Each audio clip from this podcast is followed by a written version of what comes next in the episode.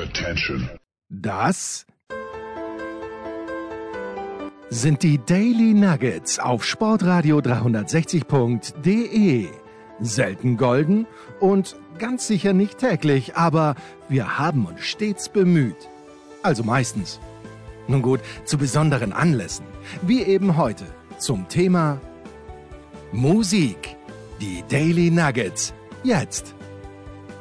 Ein herzliches Willkommen zu Musikradio 360. Wir sind mal wieder in der großen, weiten Welt der Musik unterwegs und reden heute ein bisschen über Heavy Metal. Und dafür haben wir uns einen speziellen Gast eingeladen, dem eine Band besonders am Herzen liegt. Und das ist Max Jakob Ost vom Rasenfunk. Hallo Max. Hallo Andreas, hi. Ja, schön, äh, dass das mal geklappt hat. Wir haben ja mhm. Ähm, schon eine Weile versucht, einen gemeinsamen Termin hinzukriegen, aber ich glaube, mit deiner Rasenfunksendung, wenn die Fußball-Bundesliga-Saison läuft, ist es ein bisschen schwierig, oder? ja, ja, ja. Ich hatte, ich hatte jetzt viel zu tun, habe nebenher noch ein Buch geschrieben, was äh, zum Lektor musste und äh, gerade der, der Saisonrückblick nach der Saison, der fordert mich immer. Also der war dieses Jahr, glaube ich, siebeneinhalb, sieben Stunden, 27 Stunden lang, so ist es richtig, okay. in sechs Teilen und das alles habe ich, glaube ich, aufgezeichnet in zehn Tagen oder sowas. Da bleibt ehrlich gesagt eigentlich Zeit für gar nichts mehr. Ja, das, das kann ich mir absolut vorstellen. Du hast ja ganz nebenbei, du hast über dieses Buch geredet. Ähm, das äh, schließt, glaube ich, an oder gehört zusammen mit, einem, äh, mit einer längeren Podcast-Serie, die du auch noch so ganz nebenher auf die Beine gestellt hast. Erzähl mal kurz darüber. Ach ja, ja, ich habe Elf Leben in dem Podcast namens Elf Leben, die Welt von Uli Hoeneß, habe ich versucht herauszufinden, warum Uli Hoeneß so ist, wie er ist und warum der deutsche Fußball so ist, wie er ist. Und das ist ein bisschen ausgeartet, äh, hat jetzt am Ende, also ich bin jetzt im Jahr vier meiner Arbeit zu Uli Hoeneß, jetzt langsam reicht es dann auch. Genau, das ist alles in den letzten zwei Jahren erschienen. Das Buch dreht sich jetzt auch darum. Also ich habe jetzt aus dem Podcast auch noch ein Buch gemacht, beziehungsweise irgendwie ist es auch was Neues geworden auf eine Art und Weise, ja. Also es hat mich äh, viel beschäftigt, aber hier soll es ja um schönere Themen gehen. Hier geht es ja um Musik. Ja, das stimmt. Also ich meine, äh, zum einen, äh, lass uns aber noch kurz für, ich, ich denke, viele von unseren Hörern sind äh, vertraut mit dem, äh, was du machst, aber manche halt vielleicht auch nicht. Deswegen können wir ruhig noch äh, zwei, drei Takte äh, darüber reden. Äh, ich meine, ähm, was du neigst ja sowieso dazu, Themen sehr ausgiebig zu besprechen. Das heißt, eure Rasenfunksendung, da bin ich dann immer sehr beeindruckt, wenn ich dazu höre, weil ihr es irgendwie schafft, ähm, bei allen Fußball-Bundesliga-Spielen relativ kurz nach äh, Ende des Spieltages in die Tiefe zu gehen. Da denke ich dann immer, wow, was für ein Programm und wie schafft man das, sich das alles konzentriert anzuschauen und dann danach auch tatsächlich noch was sagen zu können. Klingt nach einem vollen Wochenende jedes Mal. Ja, ja, klar. Also mein Wochenende ist quasi mehr oder weniger tot. Ich gucke ja alle Spiele der Bundesliga über 90 Minuten. Manche der Gäste machen das auch, allerdings die meisten schauen dann so fünf, sechs Spiele und schaffen sich beim Rest Zusammenfassungen drauf und dann teilen wir so ein bisschen die Spiele auf. Aber ja, das ist so ein bisschen, also einerseits ist das der Reiz des Rasenfunks, dass eben auch die Partie Hoffenheim gegen Wolfsburg oder Augsburg gegen Fürth analysiert wird, also im Rahmen unserer Möglichkeiten. Ich meine, ich bin ja auch kein gelernter Analyst, ich habe das irgendwie so versucht, mir drauf zu schaffen und sehe dann bestimmt auch nicht alles. Das ist auf der einen Seite der Reiz, weil man das eben dann doch sonst nirgendwo bekommt. Da geht es dann halt oft um Bayern und Dortmund und so weiter. Und dann hört es aber auch ganz schnell auf. Und auf der anderen Seite ist es aber natürlich auch ein Fluch, weil man letztlich so seinem eigenen Anspruch die ganze Zeit hinterherläuft. Und ich gucke dann immer zwei Spiele parallel. Und allein durch das Parallelsehen kann ich ja auch nicht alles sehen. Und ich bin ja kein ja. Spielanalyst und ich bin kein Profi in dem Sinne. Und äh, das ist echt schwer, irgendwie dem, dem gerecht zu werden. Und jetzt, ich glaube, im Laufe der Jahre habe ich so ein gewisses Rüstwerkzeug dazu bekommen, das irgendwie nicht nur vorher vorzubereiten, sondern auch zu moderieren. Aber es ist trotzdem, jede einzelne Sendung ist wieder so, weiß nicht, als würde man vom Freefall Tower runterspringen. Du weißt nie, wo du rauskommst und äh, ob man damit zufrieden sein kann und so weiter. Also es ist schon irgendwie ein seltsames, äh, seltsames Gefühl bei jeder einzelnen Sendung. Ja, ja, und das andere Thema mit dem äh, Uli Hoeneß Podcast, äh, also da, da würde ich ja jetzt sagen, aus meiner persönlichen Perspektive, Also, dass jemand quasi vier Jahre seines Lebens mit Uli Hoeneß verbringt, das finde ich, also ich glaube nicht, dass ich dazu bereit wäre, aber nee. Respekt, dass du das auf die Beine gestellt hast. Ja gut, war ja nicht ganz freiwillig, da hat Corona ein bisschen reingehauen und es war ja dann irgendwann auch nicht mehr Uli Hoeneß, sondern ich habe halt sehr viel über die Geschichte des deutschen Fußballs gelernt, also des deutschen Männerfußballs muss man dazu sagen und war da ehrlicherweise auch erstaunt darüber, wie wenig ich wusste an manchen Punkten. Also ich dachte irgendwie, ich würde mich auskennen, hat sich rausgestellt, nee, halt überhaupt nicht. Also vor allem die Finanzierung von Bundesliga-Vereinen in den 60er, 70er, 80ern, da musste ich ganz, ganz viel nachlernen quasi. Das heißt, es war jetzt nicht nur Uli Hoeneß, sondern auch viel in der Peripherie, was ich da ja. gearbeitet habe. Ja. Ich bin ja geneigt zu sagen zum Glück, aber äh, ja, das ist jetzt wieder, ja. das sind wir jetzt wieder dann im persönlichen Bereich. Aber gut, wir haben heute ein ganz anderes Thema nämlich Musik. Und du äh, hast ja, glaube ich, äh, im, im Rasenfunk auch schon ab und zu mal so ein bisschen ähm, Musikempfehlungen gemacht. Ich glaube, mhm. am Ende des letzten Jahres. Und äh, da hat sich dann schon gezeigt, du magst es gerne laut, kann man das so sagen? Ja, es ist Heavy Metal ist so ein bisschen die Musik, auf die ich immer wieder zurückfalle. Das ist mir jetzt auch in den letzten Wochen wieder bewusst geworden, wenn man so viel arbeitet, vor allem beim Schreiben, da kann ich nur ganz ausgewählte Musik hören, wenn überhaupt. Und äh, ich höre zwar auch viel Indie, Rock, auch Rap mag ich ganz gerne. Elektro habe ich so für mich entdeckt, während ich an der Fleben gearbeitet habe. Das hat mich durch so eine manche Night Session durchgebracht. Aber worauf ich immer wieder zurückfalle, ist Heavy Metal. Das ist einfach, ist einfach meins. Ja, und bevor wir jetzt noch mehr reden, hören wir erstmal ein bisschen Musik. Und zwar äh, von der Band, über die Max heute reden will, nämlich sagen wir mal, der größte Export aus Krefeld nach Bayern 04 Leverkusen oder vielleicht sogar davor. Äh, Quatsch, nicht Bayern 04 Leverkusen, Bayer Uerdingen, um ja. Gottes Willen. Ja, also, ähm, also nach, äh, nach oder vor Bayer Uerdingen. Hier sind Blind Guardian mit Majesty.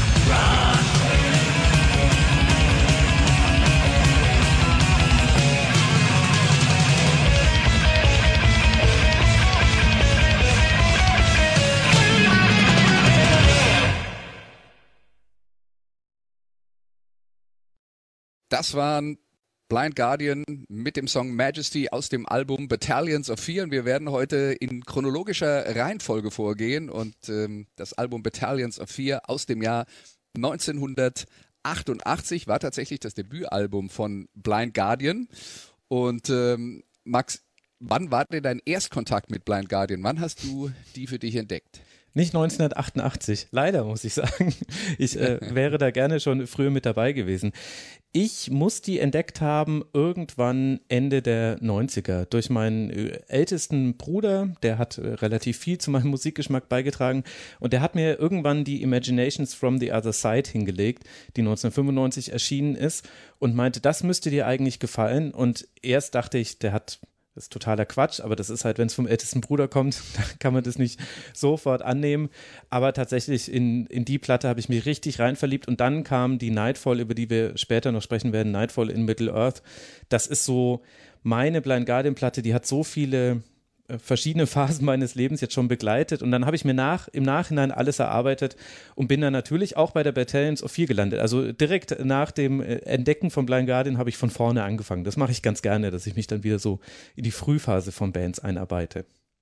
Ja, also bei mir ist es dann eigentlich so, also man, man landet ja irgendwo so öfter mal mittendrin, ja, und das ist bei dir ja auch passiert. Ähm, die mhm. äh, Imaginations-Platte, da gab es vier Alben vorher von, von Blind Guardian. Ich versuche dann eigentlich, wenn mich sowas wirklich packt, an dem Punkt Schritt für Schritt rückwärts zu gehen, weil Bands ja immer mhm. eine Entwicklung machen und ich glaube, der Sprung, wenn du vom vierten aufs erste Album ja. zurückspringst, ist halt viel größer, als wenn du vom vierten aufs dritte und dann kann man ja immer so einen Schritt zurückgehen und sagen, finde ich das immer noch gut, finde ich das immer noch gut, finde ich das immer noch gut.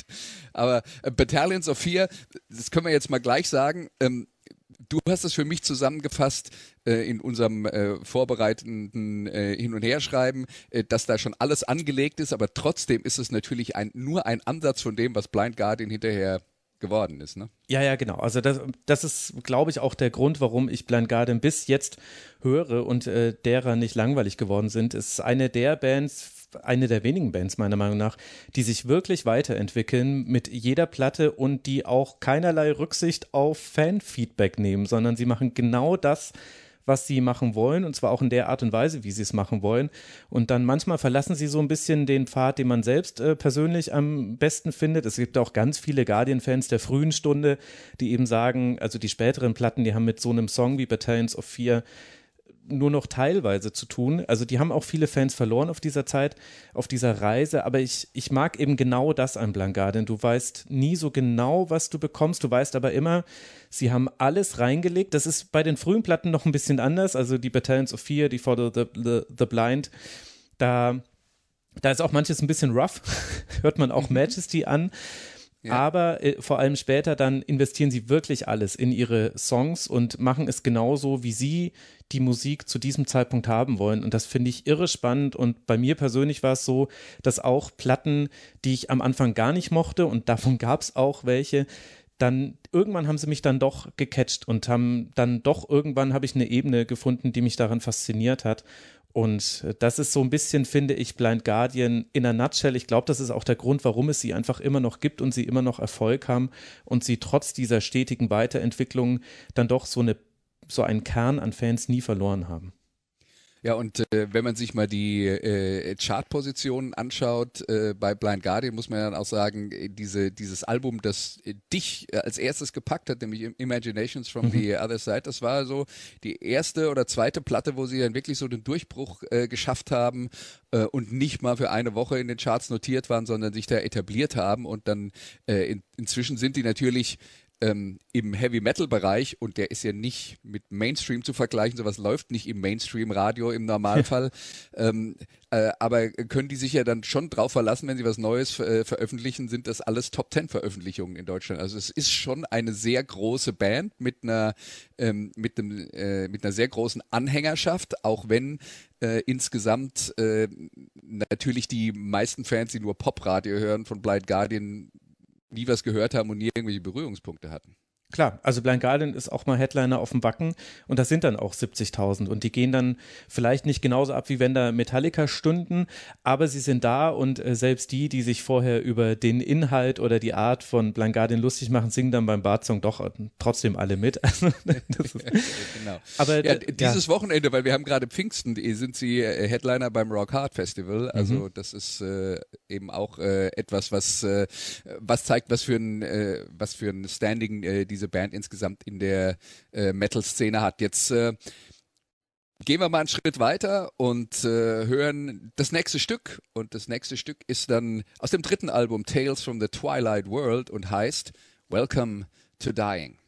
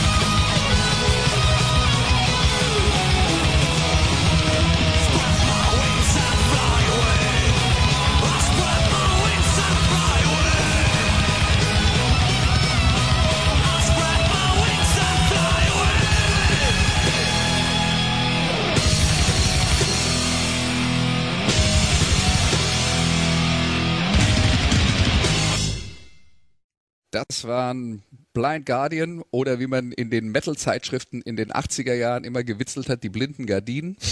Ja. Mit dem Song Welcome to Dying aus äh, ihrem äh, dritten Album und äh, das heißt Tales from the Twilight World.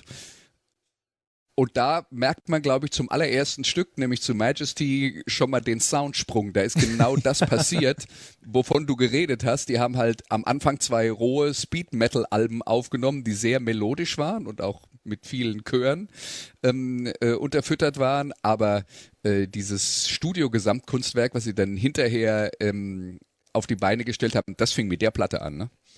Ja, also ich zwischen dieser Platte und äh, der nächsten, der Samba Far Beyond, würde ich sagen. Also man muss dazu sagen, äh, dass, auch deshalb finde ich Blind interessant, sich auch nochmal mit der Geschichte der Band zu befassen. Man kann auch ganz gut ablesen, wie damals deutsche Bands groß geworden sind, die eben Mitte der 80er sich formiert haben, dann eben Ende der 80er die ersten Platten ge gemacht haben und dann ja erst mit den 90ern wurde ja dann auch richtig Metal, auch mit äh, Metallica unter anderem ja so, dass auch die großen Plattenlabels überhaupt ein Interesse daran hatten, jemanden zu verpflichten, der Heavy Metal macht. Und das kann man an Blind Guardian super ablesen. Die waren nach der Follow the Blind, der zweiten Platte, waren die in Japan schon total bekannt und riesig, wussten davon aber erst noch gar nichts, weil sie hier in Deutschland eigentlich kaum, auch kaum Konzerte spielen konnten, weil sie alle noch in ihren festen Berufen waren. Bei der ersten Platte, bei der Batan Sophie, haben sie sogar noch Abi gemacht. Also die, die hatten da noch gar nicht die Anhängerschaft, die man jetzt kennt und haben auch tatsächlich erst nach der Tales from the Twilight World, also da der Platte, von der Welcome to Dying ist, was wir gerade gehört haben, erst danach haben sie ihre regulären Berufe aufgegeben und haben gesagt, okay, jetzt konzentrieren wir uns auf die Musik, wir machen das Management unserer Band selber. Sie hatten kein Management, haben sich dann eben selber versucht äh, zu professionalisieren und sind damit dann auch noch ganz gut zeitlich in so eine Welle reingekommen, in der das dann auch möglich war. Also die nächste Platte dann, die Somewhere Far Beyond, die war dann bei Virgin aufgelegt und hatten äh, zum ersten Mal hatten sie ein höheres Budget für ihre Produktion und das merkst du eben. Und was ich aber bemerkenswert finde, ist, dass es eben nicht kein, es gibt keinen klaren Cut. Ich denke, das hat man jetzt auch schon von Majesty zu Welcome to Dying gehört. Es sind zwei Songs, die prügeln hart durch, die sind auf, auch live mega, mega gut. Und du hast aber auch schon nicht nur jetzt textlich äh, Dinge, die wiederkommen werden bei Blind Guardian, sondern auch von der zunehmenden Komplexität her. Hast du Strukturen, da wird immer mal wieder, ist ein Cut im Song, da gibt es äh, Soli, die fließen quasi in die nächste Strophe mit rein.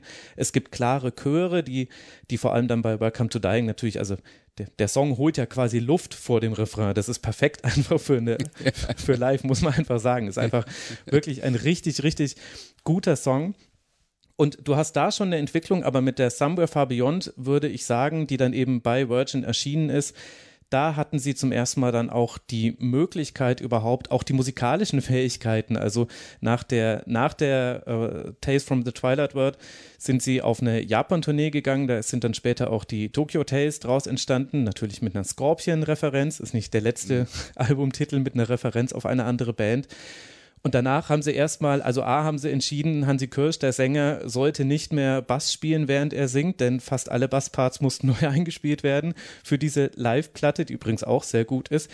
Äh, und zum anderen haben sie alle nochmal Musikunterricht genommen. Also die haben quasi, sie sind von einer Schülerband, das muss man schon so sagen, sind sie dann zu einer professionellen Band geworden. Und auf der Tales from the Twilight World hört man schon, wie viele Ideen sie eigentlich hatten, in verschiedenste Richtungen sich weiterzuentwickeln.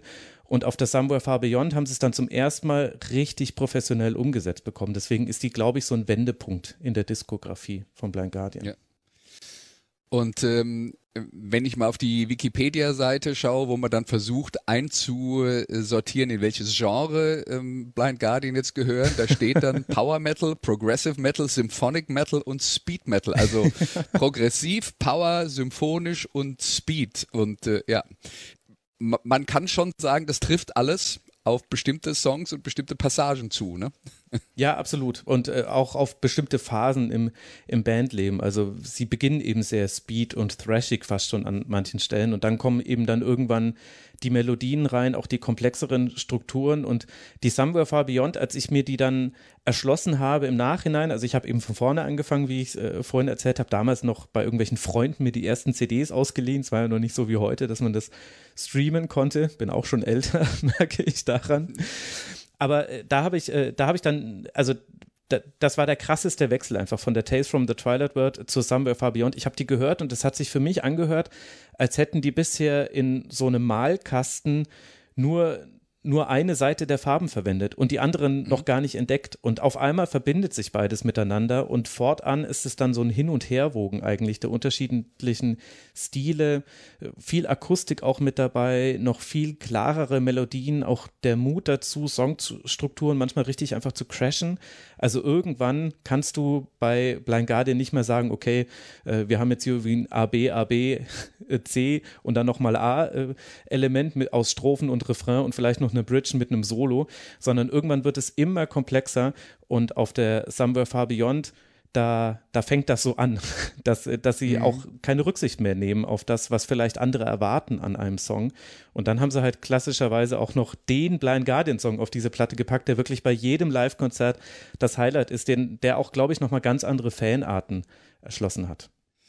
Ja, man merkt, dass Max Moderator ist, weil er hat das nächste Stück schon quasi angekündigt. Hier sind Blind Guardian mit The Bard Song und zwar Teil 1 in the Forest.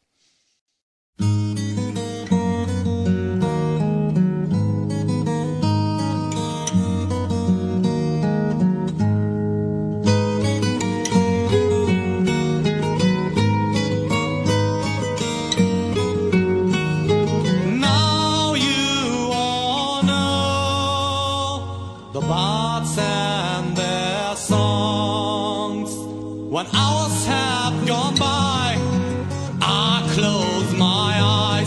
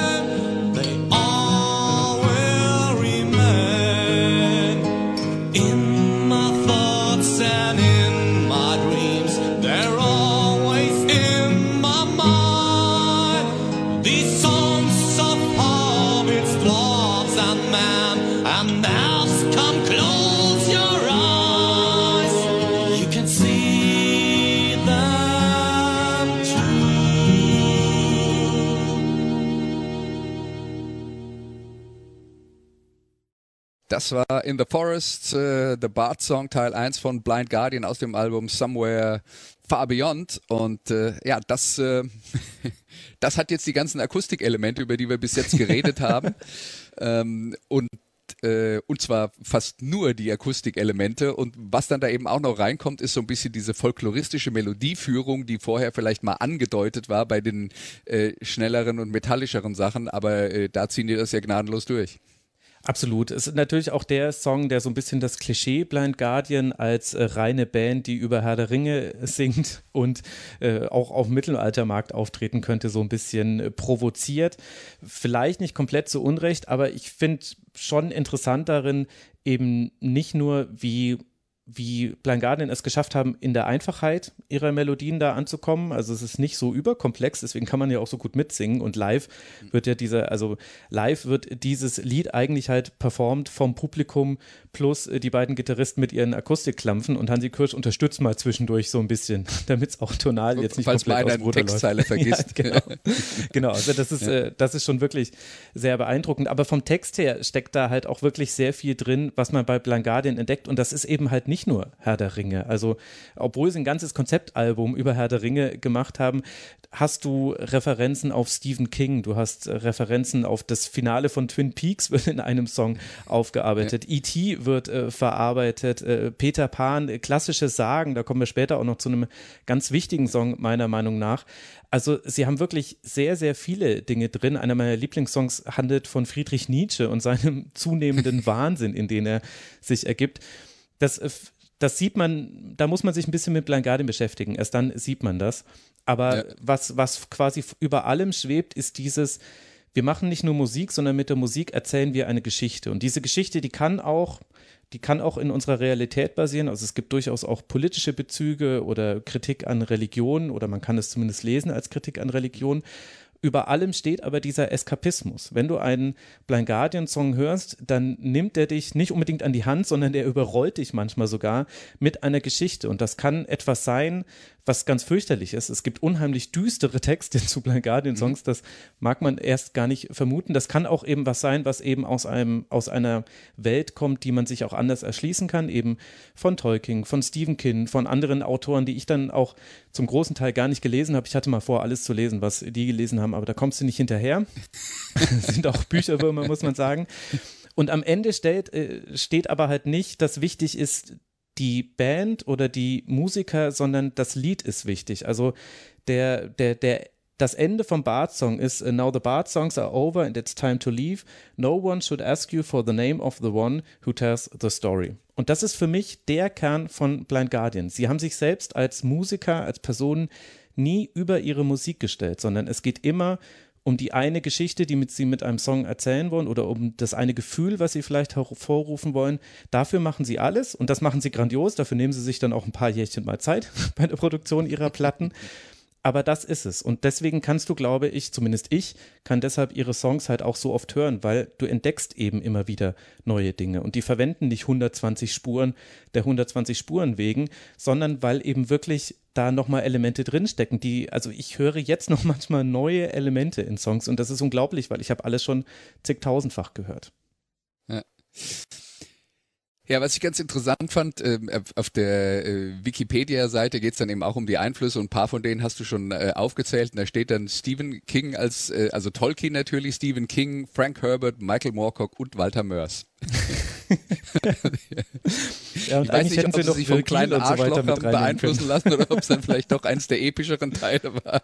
Aber gut, ja, also fand ich nur lustig, dass sie dann so in eine Reihe gestellt werden. Aber ja, ich meine, man äh, hat halt äh, Einflüsse von wo auch immer her. Äh, also das, äh, das passt dann schon. Und äh, ich meine, diese Tolkien-Sachen, das ist ja dann schon ein Bogen, der gespannt wird von ganz am Anfang bis jetzt, weil beim Majesty ähm, geht's schon um eine äh, Herr der Ringe-Geschichte und beim aktuellsten Song äh, sind wir dann auch wieder in diesem Themenkreis. Also das lässt sie irgendwie nicht los.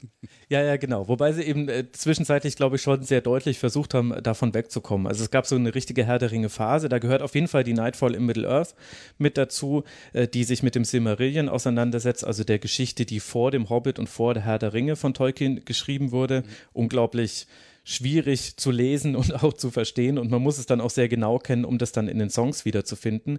Dann gab es auch diese Phase, wo dann auch die Herr der Ringe-Filme rauskamen, wo damals die Plattenfirma Virgin Records auch versucht hat, Blind Guardian irgendwie auf diesen Soundtrack zu bekommen. Ich weiß noch, dass ich auch mitgemacht habe bei der Online-Abstimmung, wer denn den Titelsong machen soll, aber es wurde dann ja doch Enya, glaube ich, heißt sie, die, die damals eben rund um den 11. September 2001 zu äh, trauriger Berühmtheit äh, gelangt ist, weil sie das Gefühl der Zeit damals mit ihrem Song eingefangen hat. Also da haben, da hat auch die Plattenfirma versucht, auf den Herr der Ringe-Zug äh, zu setzen und ich glaube, genau deshalb mussten sich dann Blind Guardian davon dann auch ein bisschen wieder lösen, um jetzt dann wieder zurückkommen zu können, ohne dass alle Leute sagen, naja, war jetzt sowieso alles 20 Jahre dasselbe.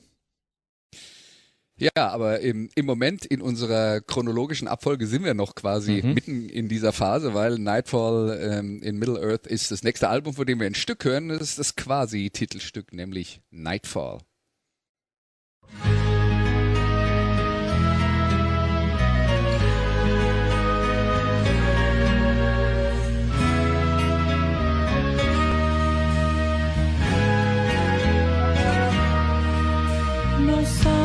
Life did flicker in floods of tears she cried. All hope's lost, it can't be undone.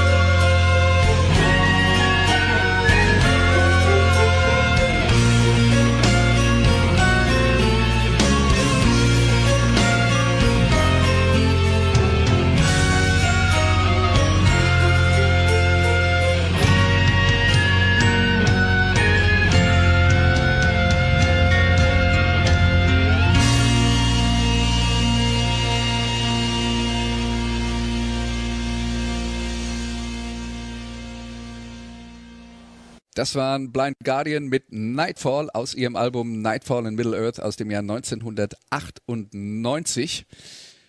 Ja, und das ist dann auch eine Geschichte aus diesem, äh, sagen wir mal, Tolkien-Universum, aber die Perspektive ist da tatsächlich die des Bösen. Also die Band singt das aus der äh, aus der Perspektive der alles zerstörenden Macht, was dann äh, äh, ja eben auch mal was ganz anderes ist als äh, äh, Helden, die mit gezückten Schwertern in die Schlacht ziehen, um das Böse zu besiegen. Ja, absolut. Das ist ein unglaublich düsterer Song, auch ein düsteres Album. Und was da bei Nightfall in the Middle Earth vielleicht ein bisschen zu sehr sogar auf die Spitze getrieben wird, ist, du kannst die einzelnen Perspektiven, die Erzählperspektiven im Song nur noch dechiffrieren, wenn du dieses Buch sehr genau kennst. Also ich weiß noch, dass ich irgendwann mal im Internet, äh, das war auch, ist jetzt auch schon wahrscheinlich 15 Jahre her, jemanden entdeckt habe, der das ganz genau Vers für Vers gemacht hat. Und da siehst du auch in Nightfall, in dem Track, den wir gerade gehört haben, da gibt es verschiedene Perspektiven, die erzählt werden und äh, gleichzeitig und neben diesem inhaltlichen Überbau, den man sich ja erschließen kann, aber nicht muss, funktioniert es ja auch als Song. Also, also mich hat dieser Song, also das ist jetzt nicht ein Best-of von Blind Guardian, die Songs, die ich hier rausgesucht habe, sondern es sind Songs, die eben für mich irgendwie eine Geschichte haben. Und Nightfall ist der Song, den habe ich ich weiß nicht, wie viele hunderte Male gehört und der hat mich durch Phasen meines Lebens begleitet. Ich weiß noch ganz genau, ich war mal eine Zeit lang in einem Internat, da habe ich das auf der Fahrt dahin ganz oft gehört und im Internat sehr, sehr laut, was dafür nicht so viel Freude gesorgt hat bei den Betreuern. Ich habe äh, den Song aber genauso dann später gesungen, als ich, äh, wenn ich äh, meine Kinder in den Schlaf singen musste und keinen Bock hatte auf Kinderlieder, habe ich ganz oft Nightfall gesungen. Ich meine, den Text verstehen sie ja zum Glück nicht, dass es da darum geht, um die, um die Dunkelheit, die uns alle gepackt hat oder die die, die damals äh, die gepackt hat und äh, zum großen Problem zwischen Elben und Menschen nochmal irgendwann äh, führen sollte. Aber ja. weil, weil es eine wunderschöne Melodie ist, ein trauriges und schönes Lied zugleich und gleichzeitig finde ich es musikalisch völlig irre, weil wenn man sich mal damit auseinandersetzt, ich habe mal die Rhythmusgitarre nachspielen wollen und war fürchterlich enttäuscht, wie unspektakulär die zumindest in der Live-Variante ist, während ja. die Leadgitarre das komplette Lied über sie ihr komplett eigenes Ding macht. Die dudelt einfach so vor sich hin, aber es fügt sich immer perfekt ineinander. Gleichzeitig hast du parallel stattfindende Gesänge in nicht nur im Refrain, sondern auch noch an anderen Parts. Also das ist ein unglaublich komplexes, schönes Lied und trotzdem nicht 14 Minuten lang wie noch ein anderes Lied, was wir hören werden. Und doch einfach wunderschön. Das ist für mich so ein, so ein Kristall irgendwie, den kann ich mir, kann ich mir stundenlang angucken. Ja, Blind Guardian, reden wir mal über die Musiker. Und du hast ja schon gesagt, die stehen nicht so im Vordergrund. Es ist tatsächlich auch so, dass da jetzt nicht den einen Star gibt. Klar, Hansi Kirsch, das ist der Sänger, der das äh, verkaufen muss. Gitarrist André Olbrich, Kirsch und Olbrich sind für äh, größtenteils die äh, Musik zuständig. Dann ist äh, Markus Siepen der äh, zweite Gitarrist mhm. inzwischen und äh, Thomen Stauch war der Schlagzeuger in der Anfangsphase. Ähm, inzwischen haben sie die Band halt äh, erweitert um einen äh, Bassisten, klar, äh, das ist äh, Johann van Stratum und der aktuelle Schlagzeuger äh, ist äh, Frederik Emke. Aber wie gesagt, das ist eine Band, die unglaublich viel Zeit sich lässt, um genau die Musik zu produzieren, die sie gerne produzieren wollen. Wenn man dann ein bisschen liest über das, was sie so erzählen, sagen, das lag auch oft daran, dass wir uns so viel Zeit gelassen haben, weil immer irgendwelche Katastrophen im Studio passiert sind. Studio überschwemmt oder das Masterband äh, zerstört und man musste Teile wieder neu aufnehmen und so weiter und so fort. Ähm, aber ja, also äh, die, die fuchsen sich äh, da richtig so rein und wir haben jetzt über viele Einflüsse geredet, musikalischer Art, aber einen kann man natürlich auch nicht äh, weglassen und über den müssen wir reden vor dem nächsten Song, nämlich Queen. Also wenn man über die Chöre redet, ja. merkt man, die haben natürlich eine Heavy Queen Schlagseite. Aber absolut. Also, und das finde ich auch das Interessante, dass äh, Blind Guardian, also Hansi Kirsch äh, vor allem, der ist damit schon immer ganz offen umgegangen. Und auch in der Phase in den 80ern, wo es eigentlich uncool war, sich auf andere Fans außerhalb des eigenen Genres zu berufen, aber eben die, die Referenzen an Queen, auch an King Diamond und andere, die sind halt da und diese Chöre sind halt auch das, was äh, Blind Guardian ich glaube, zu so einer großen Schnittmenge bringt. Also du hast diese, du hast diese thrashigen Parts zwischendurch, auch wenn die zurückgegangen sind äh, in der jüngeren Vergangenheit, jetzt vielleicht mit der neuen Platte wahrscheinlich wieder ein bisschen mehr zurückkommen werden. Aber worauf sich, glaube ich, alle einigen können auf einem Live-Konzert ist, dass diese Refrains und diese Chöre und diese Parts, an denen du mitsingen, grölen oder was auch immer kannst, die kommen in einer Regelmäßigkeit und sind trotzdem nie gleich und sind äh, immer anders ich glaube, das ist die Schnittmenge zu, also du siehst auf einem Blind Guardian Konzert meiner Erfahrung nach siehst du da eine Schnittmenge aus Menschen. Da sind nicht nur die Die Hard Metal Fans, es ist eher so ein, ein gemischteres Publikum. Und ich glaube, das kommt auch von diesen Einflüssen wie Queen eben. Ja, und äh, Queen, das muss man ja auch dazu sagen, die sind ja jetzt dann in den letzten zehn Jahren, haben die ja nochmal einen Popularitätsschub bekommen, der zwischenzeitlich äh, 15, 20 Jahre lang mhm. waren die ja nicht so groß im Geschäft, aber da hat dann äh, der Film natürlich auch eine große Rolle gespielt, wo die Geschichte der Band nochmal äh, nacherzählt wurde. Und äh, ja, inzwischen hat man manchmal den Eindruck, Queen wären die größte Rockband der 80er Jahre gewesen, was jetzt ja, nicht ganz der Wahrheit entspricht, aber bitteschön, das ist halt die, die nachträgliche Geschichtserzählung ja, und da äh, passieren dann manchmal Dinge, die äh, mit der Realität nur am Rande was zu tun. Haben. Aber ich will jetzt nicht Queen kleinreden in 80er Jahren, ja, aber das äh, Blind Guardian berufen sich ja viel auch auf die 70er Jahre Phase von Queen, also nicht auf die äh, Pop-Phase, nicht mhm. Radio Gaga und so ein Kram ähm, oder I Want to Break Free, sondern auf die Hard Rock, Progressive Rock 70er äh, Jahre Queen, äh, die ja diese, mit, mit, diesen, mit diesen Chören da äh, tatsächlich äh, stilprägend für vieles war, was danach kam. Und wenn jetzt irgendjemand bei Blind Guardian über die Musik nicht kapiert hätte, dass sie von Queen extrem beeinflusst sind, dann wäre es über den Titel des nächsten Albums äh, passiert. Im Jahr 2002 erschien A Night at the Opera. Gibt ein Album von Queen, das genau so heißt. Und wir hören jetzt ein Stück, apropos Oper. Hier ist äh, Blind Guardian mit And Then There Was Silence.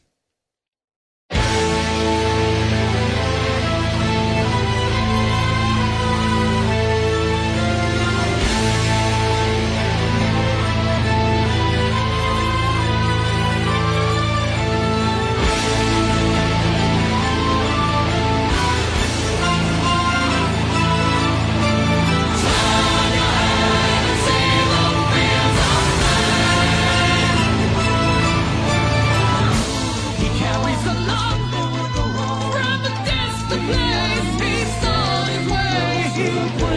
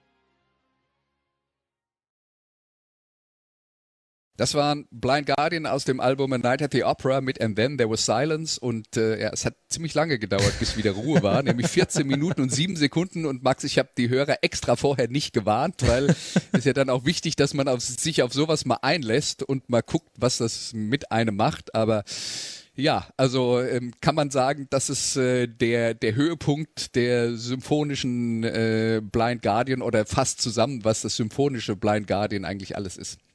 Ja, also der Höhepunkt des äh, Symphonischen kommt dann, glaube ich, noch später mit dem Orchesterprojekt, an dem sie ja 25 ja. Jahre lang äh, gearbeitet haben. Aber genau, du hast jetzt quasi beide Elemente, die, die sich vorher so angedeutet haben, die Komplexität in den Strukturen, die vielen Melodien, dass oft Dinge parallel geschehen in den, in den Liedern, plus eben dann doch immer wieder die eingängigen Parts, äh, die mitsingbaren Refrains, wobei ich gar nicht weiß, ob man da jetzt noch vom Refrain eigentlich sprechen darf, wenn er so alle drei Minuten mal kommt. Das ist wahrscheinlich eine Definitionsfrage. Frage. Und es zeigt halt auch ganz gut, also das für mich ist And Then There Was Silence, das ist für mich so eine das steht für mich für das späte Blind Guardian. Also ab jetzt musst du so rund eine Welt, einen Weltmeisterschaftszyklus auf eine Platte warten. Also in dem Fall war es sogar genauso. 98 kam Nightfall, 2002 dann A Night at the Opera.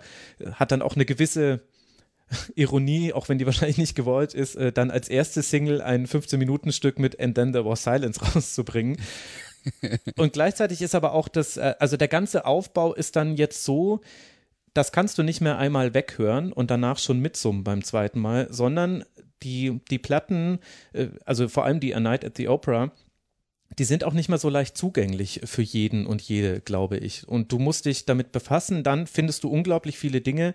Der Text dazu ist, finde ich, einer der besten überhaupt. Also es geht in diesem Song äh, ganz kurz um Cassandra, die Tochter des trojanischen Königs Priamos. Also es basiert auf der Elias von Homer und vielleicht auch der Aeneas von Virgil, die kenne ich ehrlich gesagt nur so ganz, ganz am Rande. Aber letztlich äh, geht es äh, um die Cassandra, die ja von Apollon verflucht wurde, dass sie zwar die Gabe der Weissagung hat, aber niemand ihr glaubt. Und äh, Cassandra erkennt eben den Fall Trojas schon, als Paris mit Helena nach äh, Troja kommt und sie weiß eben schon, was passieren wird, nämlich das wird quasi der Grund sein, warum Troja fallen wird und äh, zerstört werden wird, inklusive trojanischem Pferd und allem. Das hat man vielleicht auch rausgehört aus den Lyrics. Und das ist unglaublich schlau getextet und man hat auch so ein Zeitbruch, den, den Blind Guardian echt häufig in ihren Songs haben, dass, äh, dass du auch einen, einen Bruch mit der Zeit, mit der Timeline innerhalb des Songs hast. Also der Song beginnt damit, dass eben Paris mit Helena nach Troja kommt, dann wird Troja zerstört, also jetzt mal ganz kurz zusammengefasst, trojanisches Pferd mhm. und so weiter und Hektor stirbt und äh, ist alles ganz fürchterlich und auch ziemlich blutig und dann am Ende sind wir aber wieder in der Phase, wo Paris zurückkehrt und Cassandra sagt nochmal, ich bin die Einzige, die es weiß, keiner hört auf mich vereinfacht gesagt, was für eine Scheiße. Das wird jetzt echt bitter.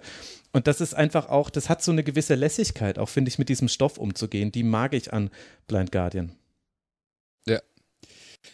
Muss zugeben, äh, das ist jetzt äh, von deiner Playlist äh, durch die ich mich durchgehört habe und ich bin mit Blind Guardian durchaus vertraut, äh, aber natürlich nicht so im Thema wie du. Äh, das ist jetzt dann schon das Stück, das habe ich dann äh, zum Beispiel gestern Abend, als ich mit im Auto unterwegs war, nochmal gehört. Da habe ich dann schon gedacht, hm, also da, da müsste man sich tatsächlich ja. sehr viel intensiver damit genau. befassen, ähm, weil so so einfach nur nebenher laufen lassen ist äh, ist kompliziert und äh, man muss dann aber auch dazu sagen, wenn wir jetzt von kommerziellem Erfolg reden und The Night at the Opera war zu dem Zeitpunkt das äh, erfolgreichste Album von Blind Guardian Nummer 5 in den äh, deutschen Charts, also an der Front hat es nicht geschadet, die äh, haben ihre äh, Popularität immer weiter ausgebaut. Ja, wobei, da muss man, glaube ich, schon trennen. Also es gab ganz viele Fans, die von A Night at the Opera sich ein bisschen ja fast abgestoßen gefühlt haben, denn das hatte vom Cover bis hin zur Produktion dann schon, also das war so ein Höhepunkt, glaube ich, der, der Abkehr vom alten Blind Guardian. Also das Cover von einem anderen Künstler gestaltet und auch komplett anders. Auch der Titel ja, dass es kein eigenständiger Titel war, sondern eine Referenz und nicht so wie bei der Tokyo Tapes halt für so eine Live-Platte, das ist ja ein netter Gag, sondern du gibst ja quasi auch so deine deinen eigenen kreativen Spielraum, den wichtigsten, den du hast neben deinem Bandnamen, gibst du auf. Es gab schon viele Fans, die Probleme mit der Platte hatten, aber ab jetzt findet auch so eine Abspaltung fast schon statt im Interesse an Blind Guardian. Meinem Gefühl nach war es so, dass in Deutschland sehr viele Guardian dann kritisch gesehen haben, auch über die kommenden Platten hinweg, während es international so war, dass auch die kommenden Platten unglaublich erfolgreich waren. Also eigentlich so den, den internationalen Erfolg von Blind Guardian, den es halt anfänglich vor allem in Japan gab. Und ich glaube, die Nightfall in Middle Earth war die erste, die auch in den USA rauskam. Bin ich, bin ich mir gerade gar nicht sicher aber die, die sind dann international fast erfolgreicher in Deutschland, auch wenn die Chartplatzierungen jetzt immer gut sein werden für Blind Guardian. Sie haben auch so, da quasi ein, ein Level erreicht, wo sie auch andere Hallen spielen konnten, auch in Deutschland. Aber meinem Gefühl nach ist es so, dass sie in Deutschland seitdem eher na, nicht kritisch gesehen werden, aber man muss sich schon klar zu Blind Guardian bekennen, weil es eben so ist, wie du es gesagt hast. Man hört das nicht mehr einfach so weg, also manche Songs natürlich, aber grundsätzlich muss man sich auf Blind Guardian einlassen. Und ich glaube, das ist auch so ein Trend, der, der vielleicht in unserer Zeit jetzt äh, noch mehr verschwunden ist als früher, wo man ja nicht mal mehr ganze Platten am Stück durchhört. Und Blind Guardian haben sich vielleicht, äh, also 2002 war vielleicht noch so eins der letzten Zeitfenster, wo man das noch machen konnte. Aber ab dann zerfallen ja Bands. Und wenn du dir heute die Heavy Metal Bestlisten anhörst auf irgendwelchen Streaming-Plattformen, das ist ja absolut ernüchternd. Das ist ja, das ist ja immer das, immer dasselbe. Und Blind Guardian haben, glaube ich, da so einen krass eigenen Weg eingeschlagen. Und mich persönlich als Freund der Band, also nicht, dass ich sie kennen würde, aber ich, ich mag einfach die Band sehr. Ich bin froh, dass sie trotzdem Erfolg haben, trotz dieser, obwohl sie eben so ihren eigenen Weg gegangen sind, aber irgendwie sind sie wahrscheinlich auch ein bisschen aus der Zeit gefallen. Und wenn ich mir angucke, wie so ähnliche Bands jetzt ihren Weg gehen, also Wilder Run ist zum Beispiel eine, die sehr viele Parallelen zu Blind Guardian haben, unter anderem, dass sie Blind Guardian, ich glaube, die haben sich sogar auf einem Blind Guardian-Konzert kennengelernt, die beiden wichtigsten Personen dieser Band. Ich glaube, die werden es viel, viel schwerer haben, mit so wenig eingängiger Musik eine Bekanntheit zu erlangen. Und vielleicht kann man das auch an A Night at the Opera und allem, was danach dann kommen wird, bei Blind Guardian ablesen. Ja, ja. Was man bei denen natürlich noch dazu sagen muss, äh, dadurch, dass sie in den 80er Jahren angefangen haben, die haben halt noch die goldenen Zeiten mitbekommen, wo, wenn man mhm. äh, einigermaßen vernünftig verkauft hat, und das haben sie ja äh, auf jeden Fall, äh, wo man dann auch äh, so viel verdient hat, dass man von der Musik leben kann und sich dann einen Status erarbeitet hat, wo man dann jetzt sagen kann, wir können mit unseren Tourneen äh, ordentlich Geld verdienen, weil wir größere Hallen füllen.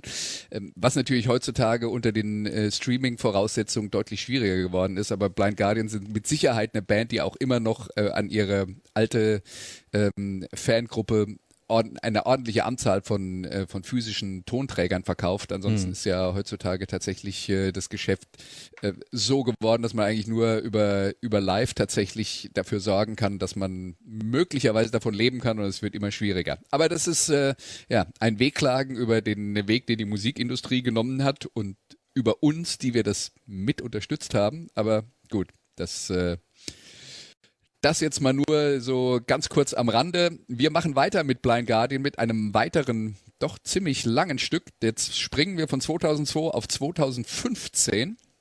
Sind immer noch in einer relativ symphonischen Phase. Das Album äh, aus äh, 2015 heißt Beyond the Red Mirror und das Stück, das wir uns anhören, heißt Ninth Wave. Hier ist die neunte Welle von Blind Guardian.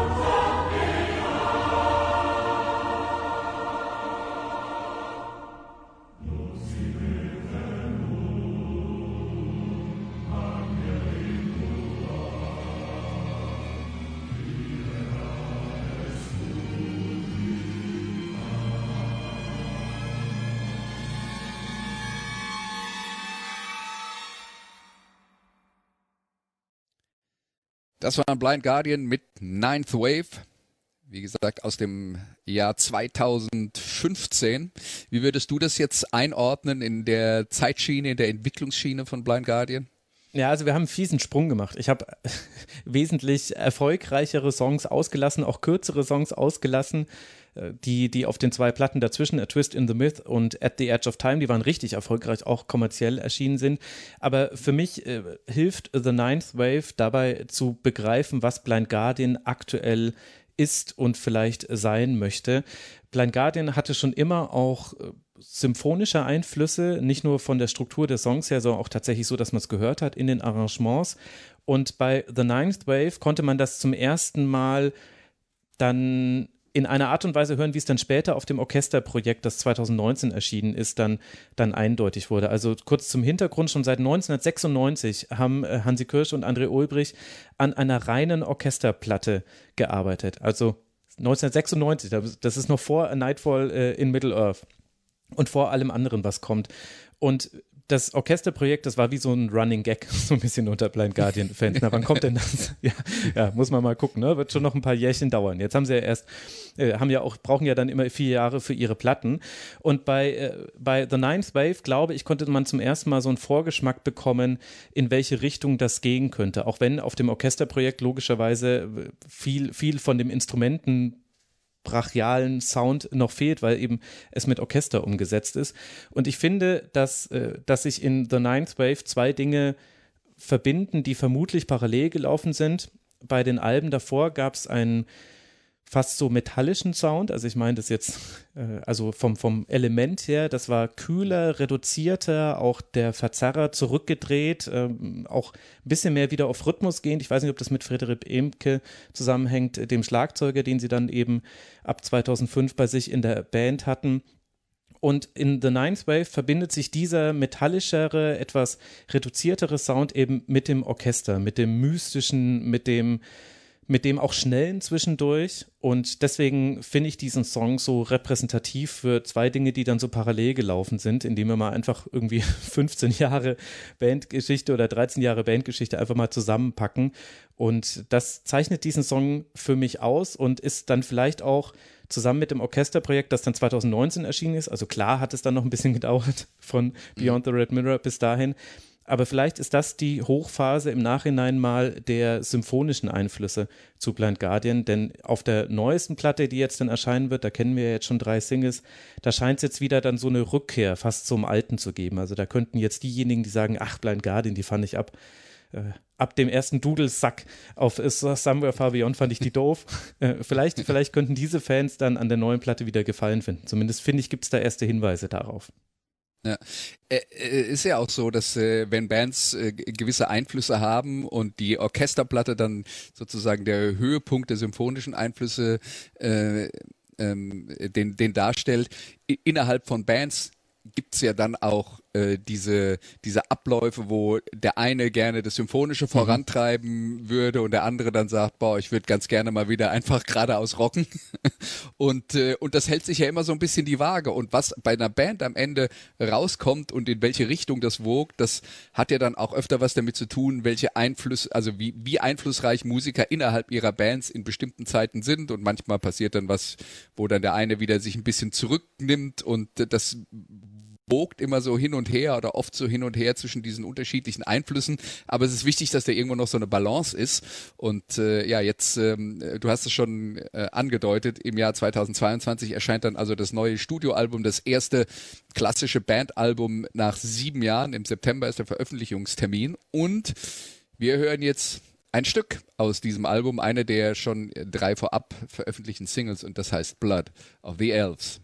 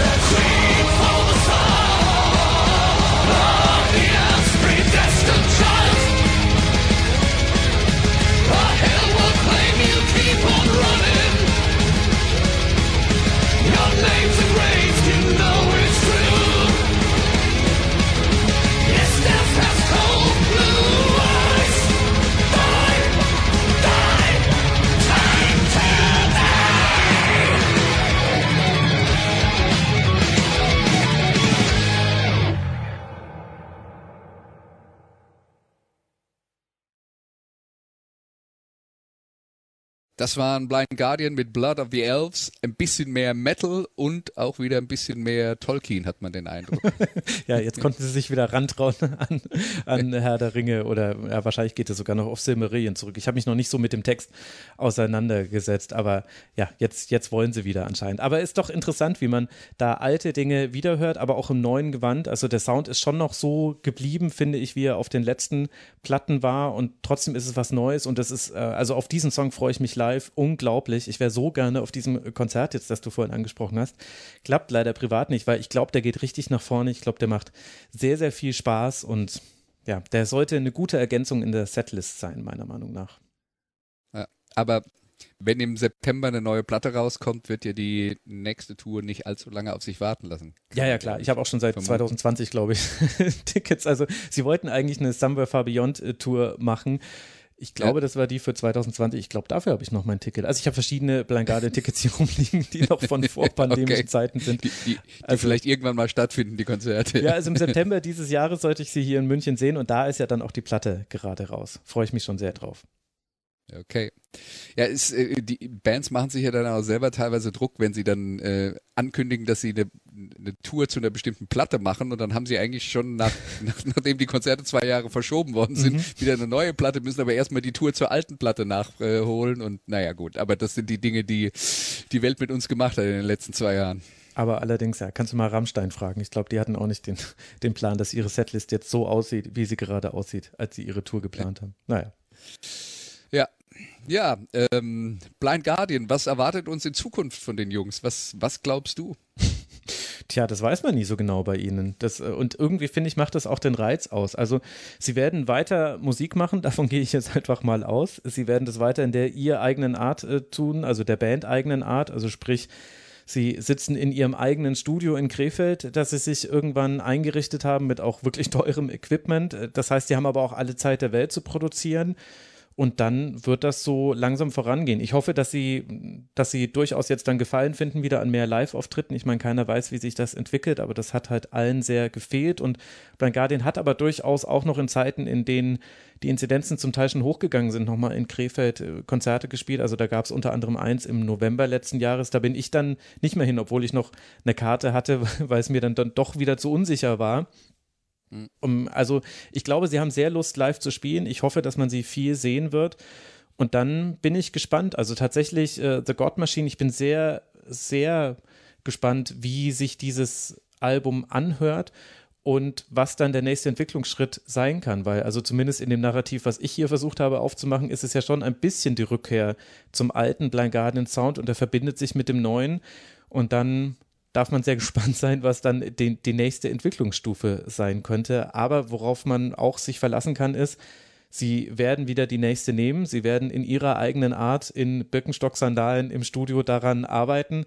Und es wird wieder auf jeden Fall so sein, dass man sich darauf einlassen muss. Und ich liebe aber genau deshalb diese Band, weil die mich nicht nur lange begleitet, sondern ich das war nie gleich. Also ohne jetzt äh, die Platte kleinreden zu wollen, aber die neue Iron Maiden, die habe ich zweimal gehört und hatte das Gefühl, ich habe sie schon 30 Mal gehört.